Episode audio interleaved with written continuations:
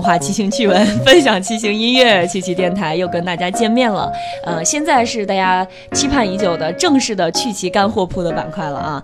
呃，之前我们跟大家说过一系列关于自行车各个部分和套件的这个知识，今天我们还回归到这个大的主题当中来。今天说一个小的仪器，但是呢，呃，可能非常非常多的骑友都会用到它，就是码表。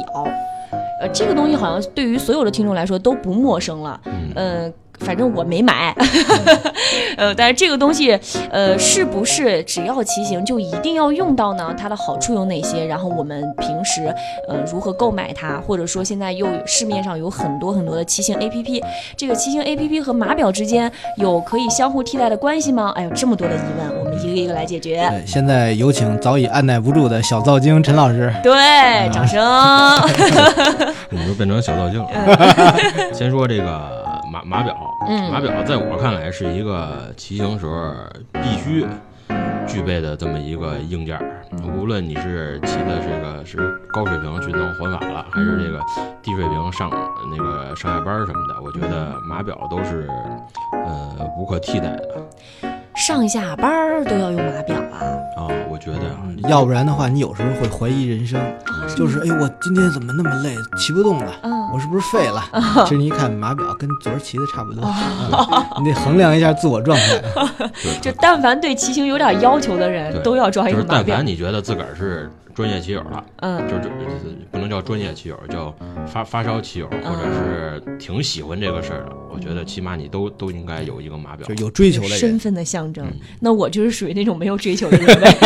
我觉得你还是骑车骑的骑的太少，对，太少。你首先，呃，码表能让你知道你今天骑了这一趟车，甭管你是上班从家到单位，还是今天你去骑了个大活儿，从从家骑到妙峰山，爬了一趟庙。然后又下来又骑回家，它能对你整个的这个骑行途中以及你整个的全程你都干了什么事儿，它给你给你一个详细的记录，知己知彼嘛。对，呃，码码表它先咱先说它这个大概的功能啊，从这个简单的码表，首先上面有一个。时钟能让你知道现在几点？哎呀，真棒！这个功能 真厉害。一般一般都有，因因为你得知道你中午几点吃饭。一般如果你出去活动的话，然后或者是上下班，你得知道是不是？哎呀，还有两分钟就迟到了。哦，就好似这些骑车的人都不带手表、不带手机似的。我觉得莎莎学坏了。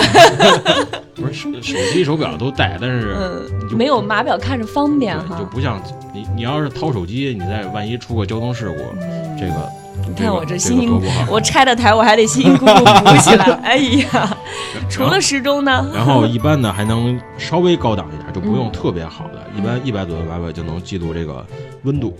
实时的天气温度，实时的这个温度，就是你你看你现在骑，哎呦我骑着怎么那么热？嗯，一看温度，哦，确实三十五度了。傻呀！啥情况？看一下最近你受什么摧残了？真的，哦呦，今天有点热，结果一看，哦，三十五度了，怪不得那么热。这我这就这么一说，你就直接就 珊珊肯定最近加班加的有点对，我跟你说，听众朋友们一定要原谅我，这是真的加班加的，我这个神经高度紧张。好不容易你们俩来录节目，我可以好好放松一下。我我也得吐个槽啊，这个麻一般。普通码表上带的温度都特别不准，会造成温度严重偏高。陈朱老师准备摔门而去了。一般一看这表，我靠，我要中暑了。其实才二十几度，因为那个码表那塑料，太阳一照，它自己就热，越晒越烫，越晒越烫。一搁阴凉，马上就变了。朱哥老师，朱哥老师是什么鬼？朱哥是不是准备走了？快快穿衣服了。翻篇翻篇，接着说，刚刚说这么俩就白活这么半天了。然后还有它最主要的这个功能，就是它这个速度，嗯，就是瞬时速度和这个记录最后这个匀速，嗯，这个我觉得应该是。码表存在的这个最大的价值之一了吧？这个我是服的。你想，你骑的时候，有好多人就是其实对速度感特别没有概念。嗯，骑着骑，哎呦，我骑的可快了。最后一，然后低头一看，这码表瞬时速度二十，二十好几。对。然后这个匀速是对你整个这一段骑行的有一个有一个整的这一个算是一个评价和一个记录。你你这个比如说爬趟庙。二二十公里，你的匀速是大概是在一个什么水平？嗯如果是你要想专业训练，你觉得你给自个儿设一个目标，比如二十公里的坡，你有的时候可能是前面发力，嗯到后边没劲儿了。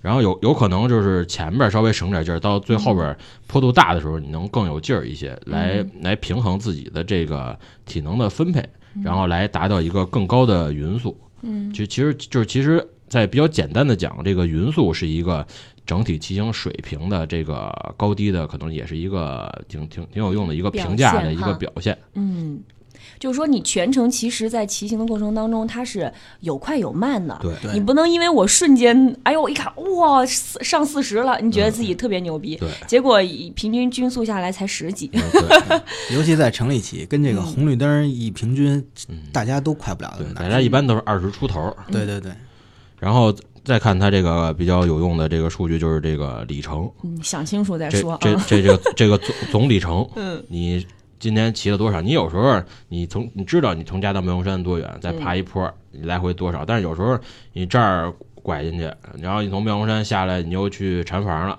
你最后就不知道你总总共骑了这个多少，所以里程还是非常有你。你有时候，呃，你的能力可能只够骑一百五，最后你骑了你骑的巨累，我说就就是没怎么着，然后最后一看码表总里程是两百多了，嗯，这个就很正常，回家就要好好休息，就就好好休息。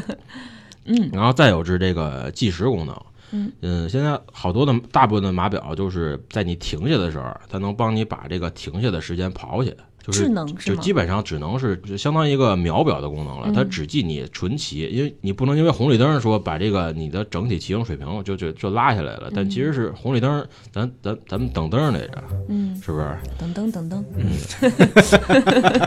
然后这里程，里这里程还能还能帮你知道你还有，比如你们家离这儿五十公里，你骑了三十公里，哎呦还有二十公里，再一会儿就到家可以吃饭了、睡觉了，这个还是还是挺有用的，想帮珍惜，帮帮你来 帮你来分分配体力，场景画面都出来了。家家里酸辣汤油条就来了。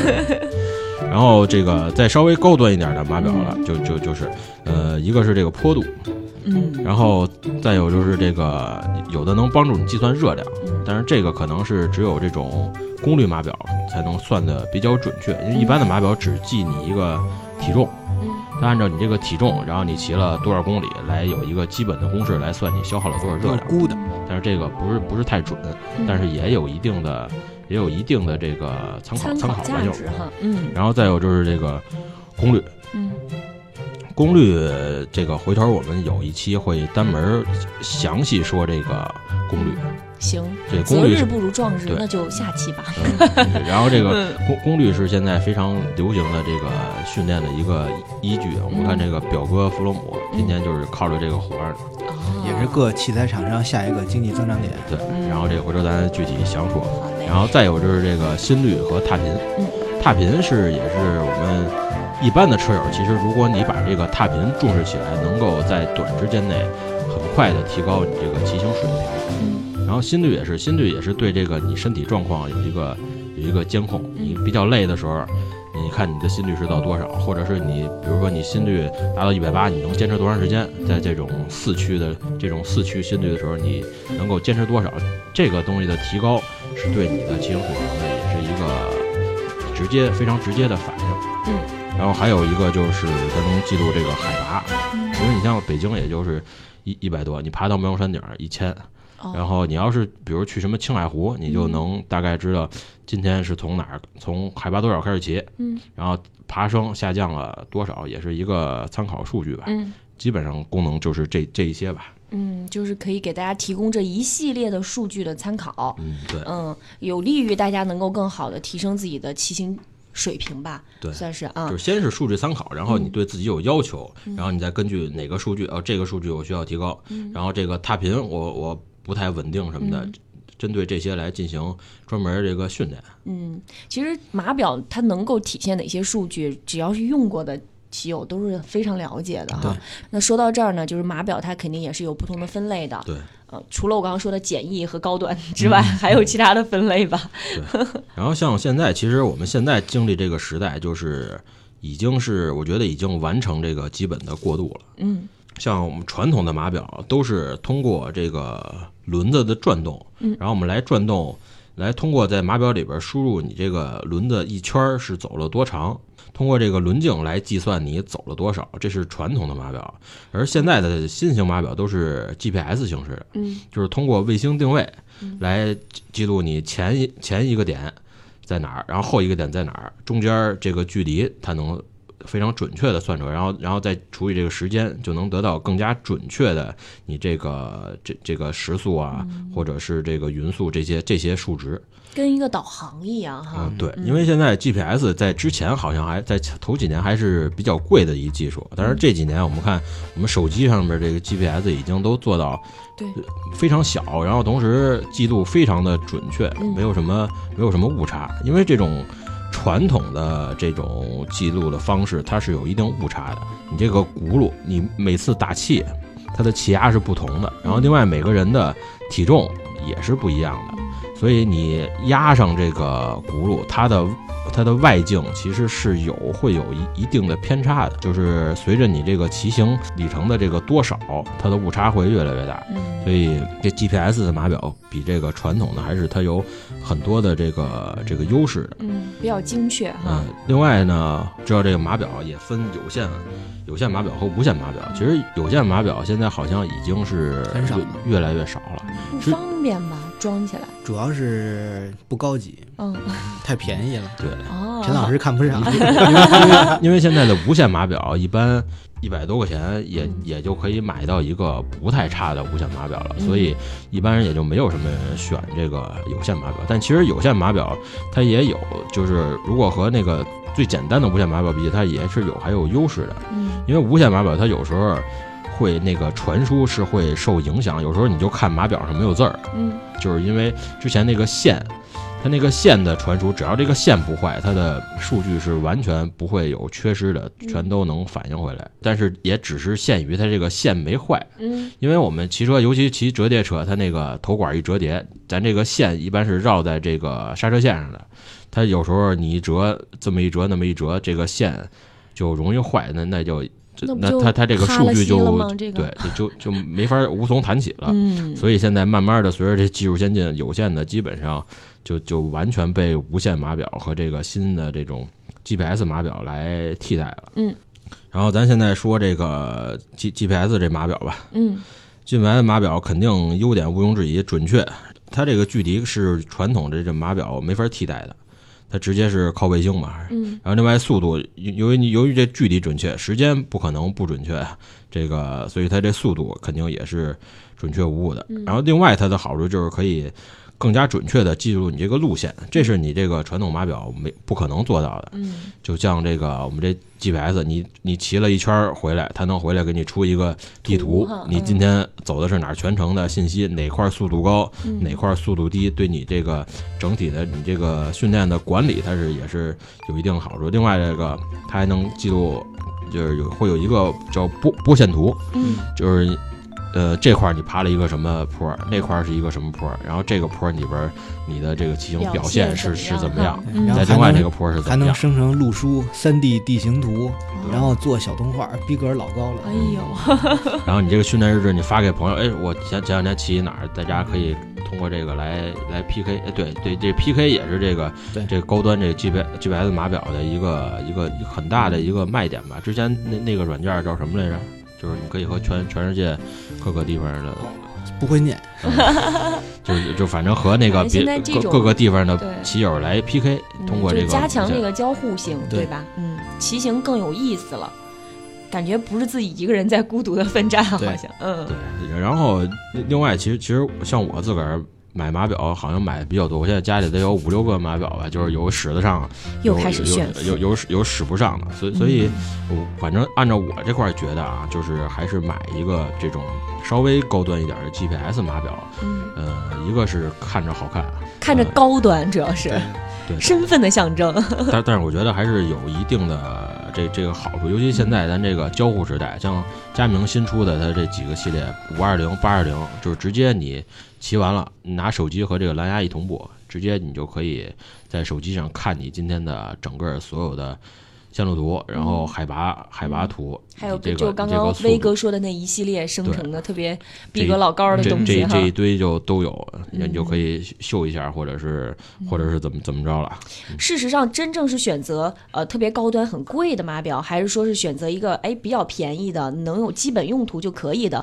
这个也是根据大家的需求吧。有的功能可能华而不实，事实上用的不多。对这个基本上功能和价格还是比较成正比的。嗯功能一个功能一份钱，差不多这个行业里的产品嘛都是这样。真正能用到的功能、常用的功能，是不是也就还是速度啊、里程啊，就这些？嗯真正常用的功能就一个速度。我说我也说说我的心路历程啊。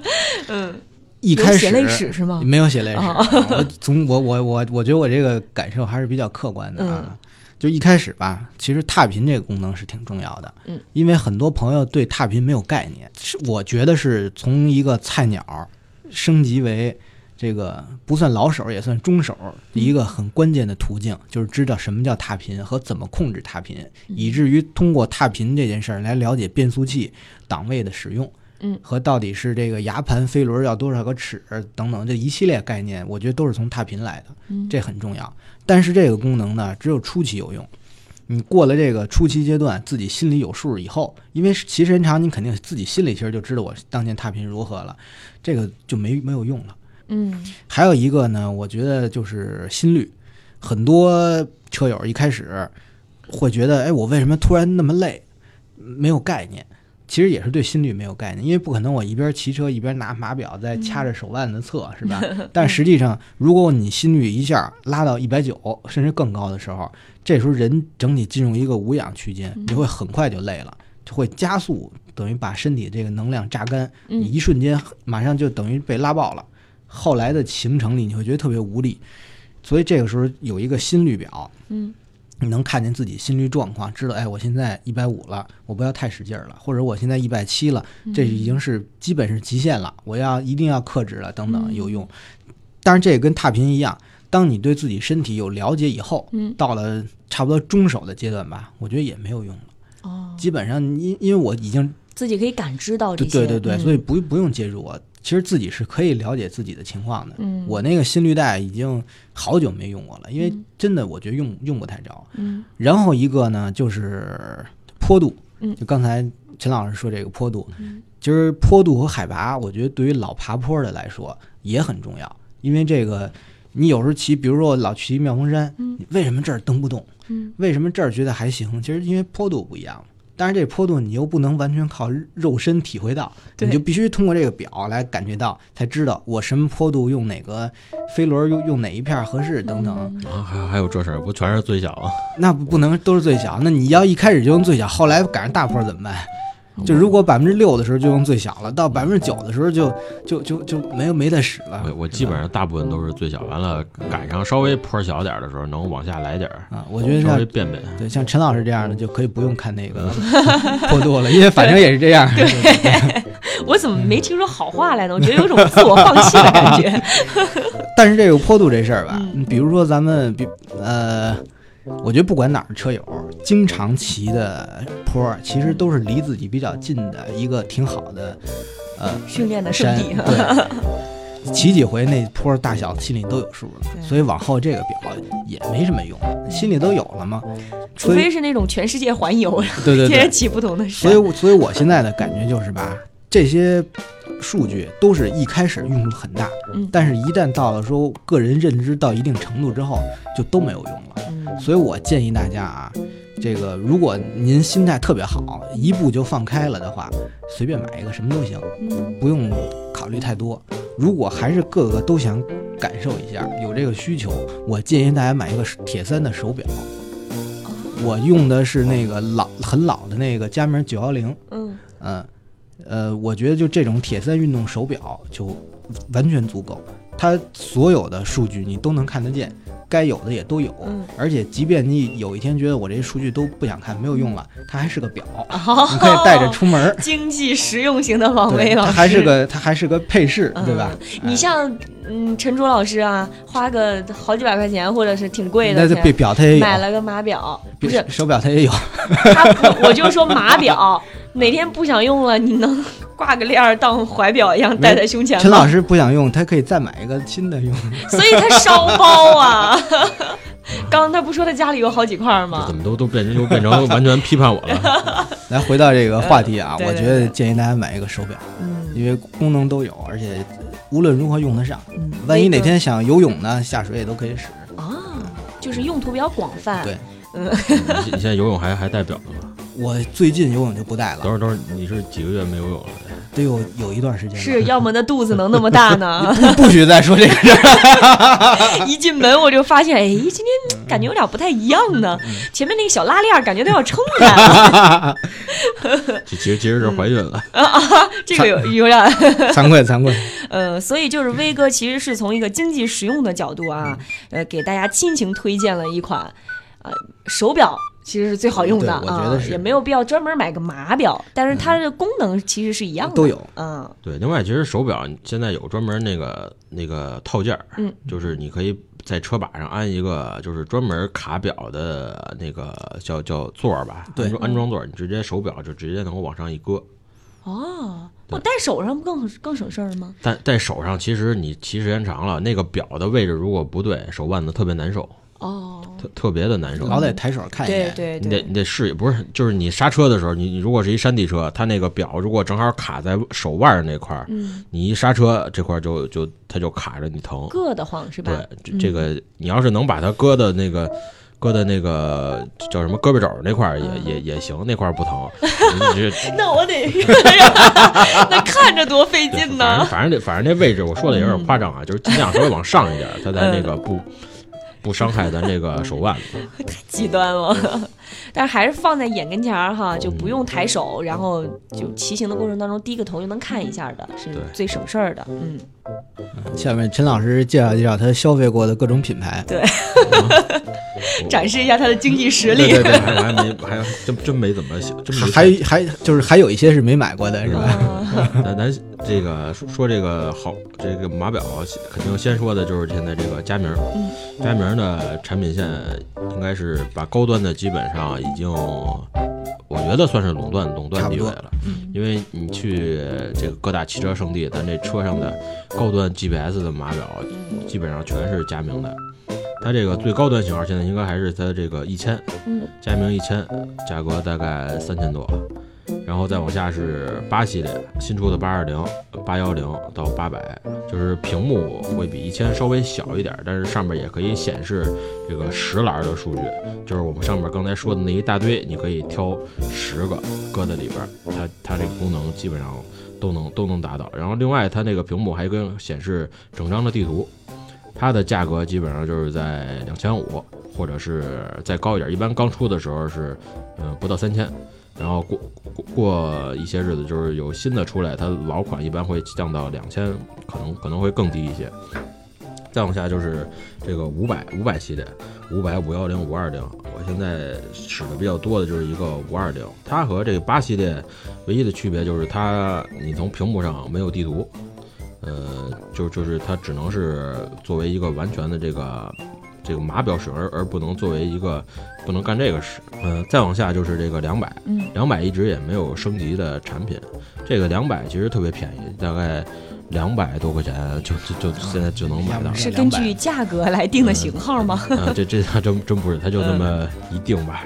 呃，官方标价之前也一直三九九，但是也也不也不至于花到三九九，现在非得买这个两百多块钱，有些二手的一百多块钱嗯就能就能买到。然后另外这个佳明有一个另外一个特别小方块的系列，嗯就是嗯长得特别像老式的码表，上面数据也非常简单，但是它也有这个 GPS 的这功能。嗯呃，就是这个佳明的二五和二零这两个也是，我觉得卖的有点贵，就是不知道它这个具体的市场定位定位在哪块儿，我觉得我觉得有点定的不太清。这都这表卖到八百块钱，就也是、哦也是标价，嗯，人卖的设计，对，可能可能是比较好看。嗯然后另外，佳明现在新的它的踏频模块和这个速度传感器已经不是之前的传统的类型，需要两个东西来，这叫什么？就是磁铁和和这个接收块两个。这个叫什么二马一错蹬，得得 通过 突然有点儿说的风转变了。我觉得这个这个概括的非常好，哦。嗯，一想太形象了。什么意思啊？它就是那那个一个部分是嗯。装在车架子上，嗯。另外一个部分安在辐条上，嗯。然后轱辘每转一圈儿，那个辐条上那个磁铁嗯，就和车架的那个感应器近距离的接触一下那个磁力一影响，但是他又不接触，啊，就那哦。磁力进来就影响嘛，所以我觉得这二马一搓凳说的太好了。然后它这个新的这个踏频模块嗯。就是不需要这错凳的这个这个过程，它只是一个一个模块放在脚踏上，它应该现在里边加了这个陀螺仪，嗯估计就就是随着你转一圈，它就知道你它就知道你转一圈了。嗯。然后速度传感器也是之前是放在辐条上的嘛，这个磁铁，嗯现在它是放在后轴上，它哦随着后后轴转，它它转一圈儿也就也是应该也是变成陀螺仪的这种形式了，嗯所以它这种新的这种东西还是比较方便，它就。它就你像你之前设置这个码表磁铁，其实特别麻烦，因为它需要距离特别近，但是你又不能蹭上，哦有经常你的距离稍微大点，它就没有数。但是如果改了这种全新的这个形式，就完全不存在这个问题了。其实它原理还是一样的，只不过它用了另外一种不同的用表现方式，用另外一个方式，嗯。这这样也更保险一些。嗯。然后另外再说一个老牌子，就是这个西格玛。嗯。西格玛其实老车友肯定都知道，老车友其实当年买码表没有这些加名的买的时候，只能买这个西格玛，嗯。就是一个小方块，嗯。从高端的 低低端的，大部分我们只使那个四四四百系列的西格嗯。玛，大概五六十块钱。现在也有也有好多车友买这个使买这使比较简单，真难得啊，嗯，我哥我能没用过推荐这个，五六十块钱的东西。应该是创造了他在趣奇电台 录了这么多期节目有史以来推荐的最便宜的东西。不不能上回不还推荐头巾的吗？哦，头巾五块钱五五五块钱就行了。然后像这个西格玛，我还我还真有一血泪史。我当年骑车去西藏时，我使了一个西格玛幺幺零九 DTS 的无线码表。嗯当年的无线码表都都可贵了，咱也不知道怎么有不用买那么一，当时也不像现在这么贵，那会儿好像三四百块钱还是二三百块钱就就可以使这个无线码表。嗯还没出城就坏了，是吗？不是使着一直特别好，后来骑着应该是桑雄县是离拉萨应该还有四五百公里吧，好像嗯好像是在那块儿路边的一个店里吃方便面，嗯然后门口有几个小孩几个当地的小孩在玩耍，嗯掰走了，我就没看没看着。等我吃完方便面出来，骑上车，我这码表怎么没数啊？嗯然后仔细一看，我底下那个无线发射的模块嗯，没有了，哎，你说他这个拽这个干啥呀？不不知道嘛？熊孩子还你还有道理，哦，其实他要把我上面那码表偷了，我也就死死心死的比较比较快。他把底下无线接收模块弄走了，嗯这这当时还真是比较郁闷，因为最后几百公里就等于没有码表。然后再说这牌子，我现在也使也在使的这个叫这个叫猫眼儿，嗯叫开泰。嗯猫眼儿也是开泰嗯日日日日本的一个日本的一牌，它除了出码表还出这个车灯。嗯。呃，这码表其实也不太贵，现在一般一百多块钱嗯。就能买一买买一份无线的，而且它造型比较好看，而且各种色儿的都有。最关键，它之前最好看出过圆点款，我们家有一个，跟跟圆点山一样嗯。那个圆点款，然后什么环艺纪念的粉粉款，嗯什么蓝款、绿的绿白的款，各种色儿都有。这个要是要是只是在乎这这个外形的话，比如这个女车友什么的，对对对这数据不太在乎你买一嗯这个猫眼儿各种色儿的，其实也是相当好的。嗯然后再说一个就是这个禧玛诺，嗯禧玛诺的 Pro 品牌自己也出码表，也是还不错。它当年在码表界有一个比较神奇的东西，叫做飞行甲板。嗯因为以前的这个公路套件儿，它上边没有这个刻度，你不知道你这个，你除非低头看飞轮儿，看这个链条在哪个齿儿上，你才知道你现在的变速是在一什么水平。但是这飞行甲板，它等于是在这个在这个这个叫什么变速线上边儿单出了这么一一块小的，算是也叫叫刻度刻度计。嗯你从这个刻度计上，你就能知道你这个后边儿后变变速到什么情况了。这是很久以前这是很很久以前，现在哈，现在也不是很久，大概也就七八年前吧。但是自行车从我上中学接触能变速的自行车上面，它都是有刻度的，你一变就知道。就像我以前很不专业的时候，就会问你啊，前面调几档，后面调几档。现在呃，这是这是这说的都是山地，山地的一般都能看见，公路比较高级的，就是肯定是都没有的。看不你根本看不见。因为落伍了因为高手能把档位记在心里，我们就是哎变到头摁不动了就行了。因因为公路的手变，它那个其实变的地方都在，其实，在你在车的正面你能看见，你从你坐的车上面肯定是看不见这这个变到哪儿了。所以当年这飞行甲板还是一个算是算是一个引领潮流的这么但是一个东西吧。但是最终还是没有流传下来，嗯充分说明这个东西人民群众是不需要的。人民群众只是哎我已经变到头了就可以了。对，你这变速线上安一那个也显得特别特别特别有逼格。啊然后像现在现在这个因为电变的这个流行啊，现在好多的像佳明的码表，它上面能能有一个块儿单门显示你这个变速变到哪儿了几档，就跟这你这汽车似的，汽车上面有一个电子显示，显示一个你是 D 档，或者是你改手档之后，它能告诉你你是一档、二档、三档。这个码表也是能实现的，就是但是只限于电变啊。这个普通的机械变速是是没法没法弄的。然后再说一个，就是最近这个著名的 APP 黑鸟，嗯它出了一个自己的码表。这个码表其实我觉得性价比极高，一百标价是一百七十七块钱，嗯你就直接这个价钱买，我觉得相当合适。它把各种数据，之前大部分说的数据里边都有了，嗯除了这个地图，因为它也是黑白的嘛。但是这个价钱已经比佳明的，我觉得它功能应该跟佳明的五二零嗯差不太多，但是价钱呢至少差了得有七八倍。啊七八倍，对，因为那五二零比极高啊。对，嗯但但是这个有些人不买，它可能就是觉得这是一个国产的小牌子。嗨，但但其实我觉得大部分好多使使这个的朋友的反馈还是相当好的。其实电子产品嘛，我国华强北应该是世界的顶点，什么东西对有做不好的吗？被所谓名牌蒙蔽了双眼的无知车友，对，其实其实这牌子还是我觉得很值得这个使用，因为像黑鸟的 APP，我之前使手机有时候也使，也开着它，嗯就是虽然偶尔会有也有那种数据丢失的时候，但是它做成码表，我觉得还是应该很值得信赖。可以跟它的 APP 结合着在使用，是吗？对，嗯然后另外还有一个和佳明的这个定位差不太多的，也是也是挺大的一个牌子，叫百瑞腾。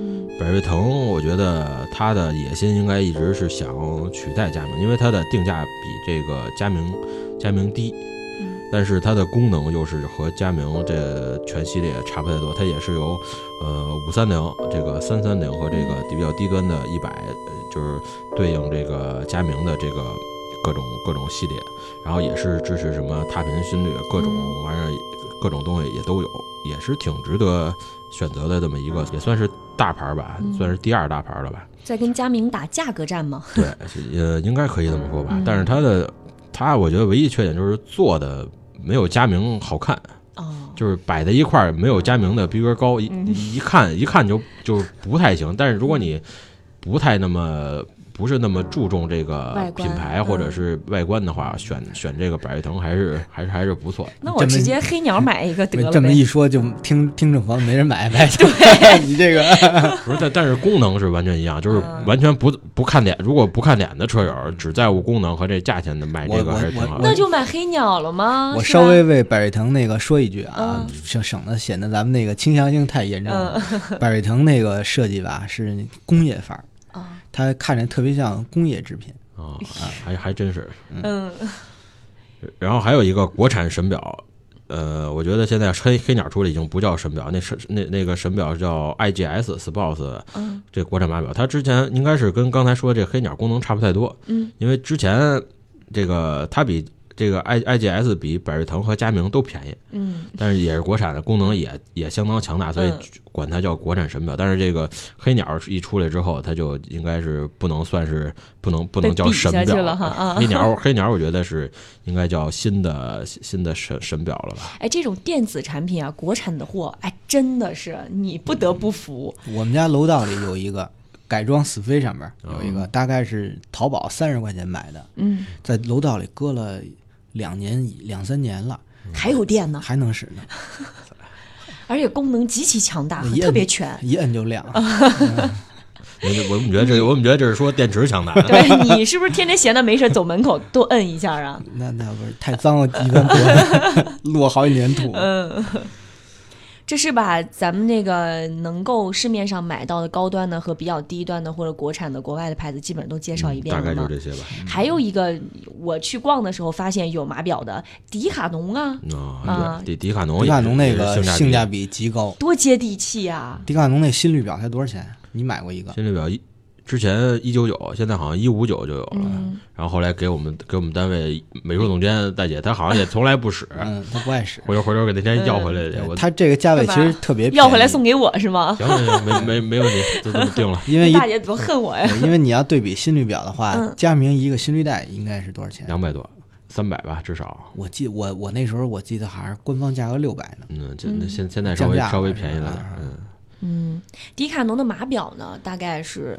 也不贵，好像一百来块钱。不太了解，主要没使过一一一百多应该也没问题。，嗯，主要是迪卡侬开始卖这些产品之后呢，我们基本上在这个领域就已经就收手了 什么意思？因为到后来就眼光就就不在这个哦嗯，因为好吧，因为这个价位都买够了，这个是把这个品牌什么都跟大家介绍完了。然后刚刚我们在开头说到的，呃，今天要说几大点当中也提到了一点，就是说，呃，我们用最后结束的几分钟吧，简单说一下，现在市面上有很多的骑行的 APP，这个 APP 呢，好像哎用手机监测这些数据也很方便呀，但是它真的能够来替代传统的码表吗？这两者，我就我个人认为啊，就两大原因。嗯第一是续航问题，嗯，这个一会儿就没电了，对，这个手机特别爱没电。这是，不可能解决的问题。第二就是危险，嗯。万一发生摔车等等情况，这手机技不经摔，摔了太高，成本又太高，嗯。万一什么下个雨什么的还不能使，那个嗯，局限性又太大。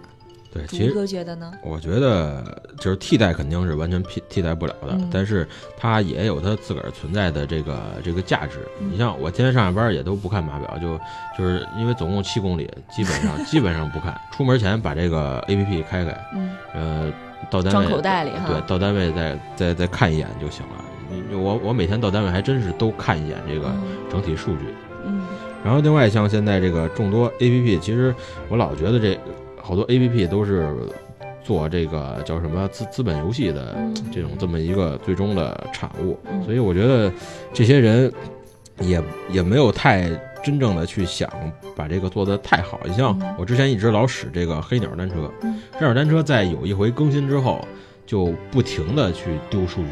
丢数据包，就是你一看你那个骑行那个地图，嗯那轨迹经常里边会有一大段大直线，嗯就是这一段的 GPS 信号丢失了。嗯就是它在之前还很很好，因因为一般说这软件更新肯定是越更越好，越更越稳定，嗯所以到现在它它它这变成这样，也就也就不爱使了。嗯所以这这些骑行 APP 这这么多，我觉得还是大家用心的好好做，这应该还是挺有挺有市场瞧的，就是好楚哥那一脸嫌弃的这样子，这个这个好多人还是挺挺愿意使这个，嗯。但是你要自个儿自个儿越做越不好，那就不太好了，是不是？嗯。现在这些其实，在功能上基本上没有区别，像这个什么叫咕咚，咕咚应该是市场占有率擅长这样市场占有率最最大，好多跑步的也使，然后像这个奇迹、嗯。行者，还有这你刚才说野兽，还有这个比较新的这个郁金香，嗯。这几个其实功能上没有区别。大家如果是对自个儿骑行有一些要求，随便下一个嗯。都没有问题。嗯。呃，就是大家就是通过这个骑行 APP 来帮助了解自己的这个骑行，其实和码表的作用一样，嗯我们更了解自个儿今天骑的这个状态、这个路。我们如果是想提高的话，嗯呃，通过这些数据来哪方面对自个儿有要求，来提高这个作用，其实是一样的，就是看大家怎么去。用它，去多用它来帮助我们来完善自己的骑行。嗯，所以就是不管你是用 A P P 也好，还是用传统的码表也好，在码表当中呢，你不管是买一个更简单的简易款的记录简单数据的也好，还是说你花重金买一个佳明特别高端的一个系列也好，其实最终的目的大家就不要忘了，是走出去，而不是躺床上。同时也是为了利用这些工具吧，其实是来为自己的骑行或者是提升自己骑行技能服务的。那我们也欢迎大家，如果听完了这期节目，你平时的这个日常骑行生活当中，你是喜欢用 A P P 多一点呢，还是喜欢用码表多一点呢？关于这两者之间，你有没有一些自己的这个心得体会，或者像朱哥这样有点血泪史，像威哥这样有非常客观的成长经历的，都可以跟我们一起来分享。那今天这期节目就到这里啦，拜拜。拜拜。拜拜。